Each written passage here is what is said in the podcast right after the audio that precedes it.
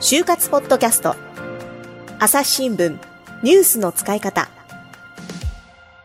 あの実際インターンはオンラインが多かったですか？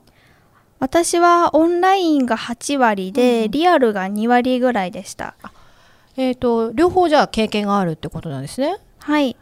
どちらか選べる場合にはリアルにしていたんですけど、うん。その理由はあの実際に行ってみるとその企業の雰囲気だったりあの自分の将来像がよりイメージしやすかったのでリアルを選んでました。なるほど。そうなんですね。確かにリアルだからこそ分かることってあると思うんですけどこれだけたくさんインターンに参加していて何かこう、まあ、さっきのね表情とかこう振る舞いをちょっとリアクションを大きくするっていうだけじゃなくて気づけたことはありますか？はい。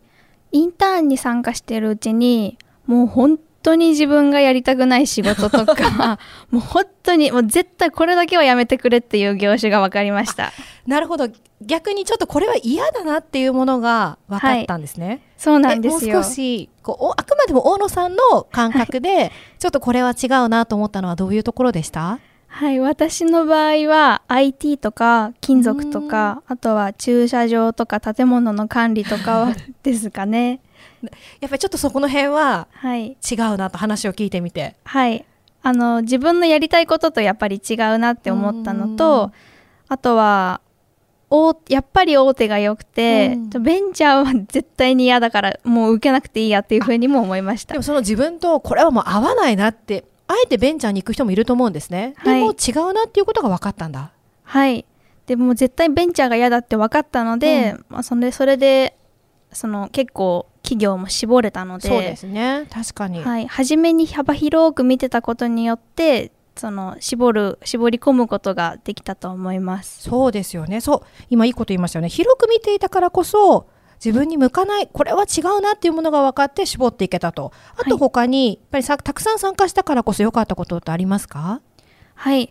えー、とやっぱり私はそのサービスのお仕事が好きだなというふうに思いました、はい、あの IT って生活を便利にしてくれると思うんですけれどあの心は豊かにしないのかなっていう気がしました、IT の発達でその利便性は上がってもホテルなど人と人が触れ合うサービスのようにそのサービスによって心がなんかポッと温かくなるような、あと日々が豊かになるようなあのそういうのが私はやりたいっていうふうに思ってそれを ES に書いたり面接で話したりその軸を作ることができました。あいいですね。たくさんインターンに参加したから自分の、まあ、ちょっとこれは違うなってものだったりとか、大事にしたい就活のね基準が明確になったっていうことだと思うんですけど、はい。そこで今ホテルという話が出ていて一番最初にももう何としてでも行きたかったホテルに内定をしたとはい。言ってましたよね。はい。じゃあその自分の中でねもうここだと思ったホテルとの出会いはどういうきっかけだったんですか？はい。と夏休みの時にホームページで会社の理念などを読んで、はい。もうビビッと運命を感じたことがビビッときたんですね。はいビビッと運命をそれで信じました、うん。その時にちょうどそのホテルの夏休み中に 5days インターンシップがあったのあで5日間。それにはい、うん。それに申し込みました。途中3回ぐらい面接があすいません選考が選考があって、はいあったんインですターンに行くための選考があったんですね。三次選考まで。はいインターンのために3回選考がありとても緊張したんですけれど、うん。通過のたびに自信がついていきました。でなんとか参加することが叶ったと。はいそうです。えどんなことやるんですか？5日間で。はいその5日間はそのリアルで実施してまして都内の研修センターやあとは軽井沢のホテルにも行きました。軽井沢にも行ったの？そうなんです。えー、夏の軽井沢とかいいですよね。はい。あのいつもだったら宿泊もあるんですけど、うん。このその時にはあコロナのことで宿泊ができなくて結構残念でした。そうですね。はい。あとは仕事体験だけではなくて、事業戦略だったり成長戦略などあと経営陣の方々のお話を聞く機会もありました、うん。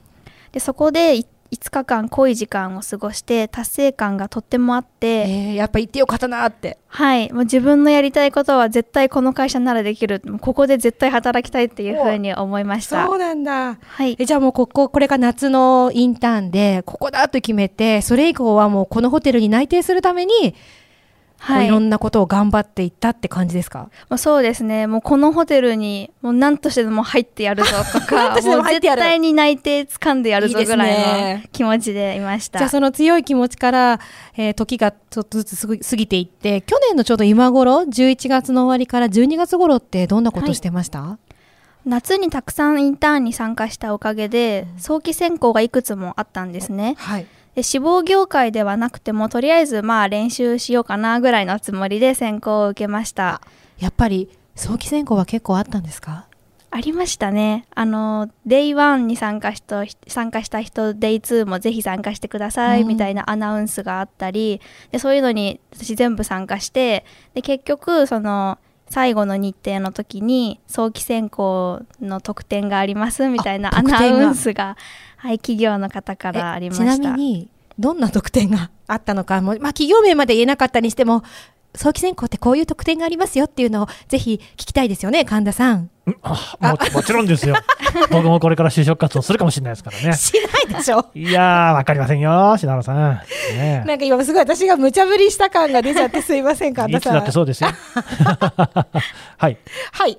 じゃあ早期選考の特典、特典教えて。はい。特典は ES の免除だったり。結構いいですね。イエスの免除、あとは、はい。一次面接に絶対参加できるとかそういう面接絶対参加できる件とかすごいいいですよね。はいそういうものでしたね。なので私もそれに参加して落ちてもでもまあまあ練習なんであんまりダメージはないと いいですね。やっぱりれ面接の練習していて、まあ、ほれもう本当はね本選考になんだけれども、まあ、実践経験を積むような面接の練習をしていたことでこう何か気づきや学びはありましたか？はい面接が終わったら必ずその質問とかを振り返るようにしていました、うん。うまく答えられなかった質問はもう一度答えを考え直したり特に面接官にこれってこういうことでしこういうことですかと毎回確認されるようなところは私の話が分かりにくいんだろうなと思って言い方を変えるなど工夫をしました、えー、と例えば何度も面接受けていく中で毎回面接官に確認されるようなポイントってことですか、はい。うん例えばあうん。あの私の話で言うとあの国際交流サークルの企画で実行委員をしたっていうはい話をよく話していました、その時にあの参加者を集め集めることが目標で、はい。70人集めるのが目標で実際にはその90人集めることができたって言いたかったんですけど、はいはい、70人目標のところが、にはい。90人集まったと。20人多かったってことですね。あはい、その20人多くできたっていうことをあのアピールしたかったんですけど、うん。なんか90人も多く集まったんですねとか、はいはい。あとは70足す90で160人ですかとかそういうふうに聞かれてしまったので、数字の関係性がうまく伝わらなくて、はい、自分の言いたいことと違うように面接官に伝わっちゃってるっていうケースがあったんですね。あそうなんです。でそこのいや違うんです。何人じゃないんです。みたいな、うんうん。そういう答えのために短い面接の時間を使いたくなくてそれよりももっと自分の伝えたいこととか自分の思いを話す時間をそのはい。自分で作れるように、あの答え方の工夫をしました。いや今すごい大事な話だなと思ってこう面接をしていくうちにあれ自分が言いたいことちゃんと伝わってないなとかここ毎回こう訂正したり修正する時間がかかっちゃってるなっていうポイントが結構あると思うんですね。でそれをそれこそ5分とか10分の面接でその説明に時間を使うのってすごくもったいないじゃないですか。はいだからそれを自分ではあらかじめあここちょっとダメだなと思ったら直しておくってことね。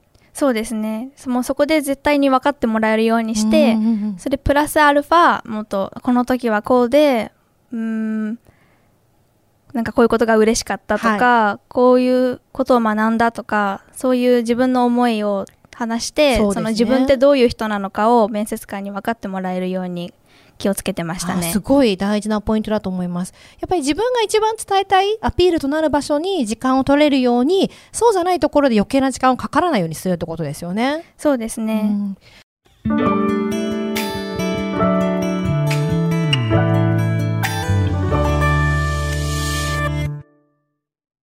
忙しい時でも大事なニュースはチェックしたい。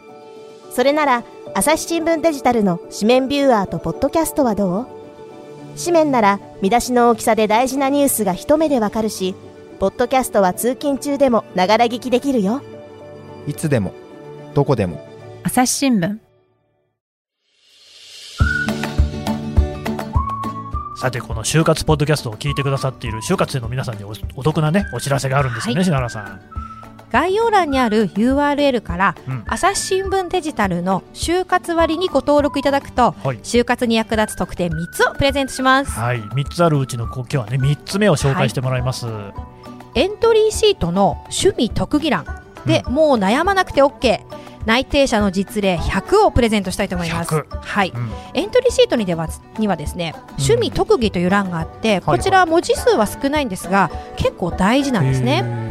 で書き方一つで差がつきますので、じゃあでもどんな風に書いたらいいのか皆さん分かりやすくご説明しようと思ってですね、うん。私が過去に添削した学生のエントリーシートをうん。全部見返しまして、ほう。その中で内定者の例を100個集めました。これは知りたいですね、うん。あのまあ、今回ね特典3つご紹介しましたけれどもこれ全部あの概要欄のところから申し込んでいただきますのでぜひよろしくお願いします、はい皆さんの就活がうまくいくように全力で応援しています。それではまた次回お会いしましょう。この番組へのご意見ご感想を投稿フォームで募集しています。概要欄の URL からぜひお寄せください。ツイッターやメールでも受け付けています。ツイッターでは番組情報を随時紹介しています。アットマーク朝日ポッドキャスト。朝日新聞ポッドキャストで検索してみてください。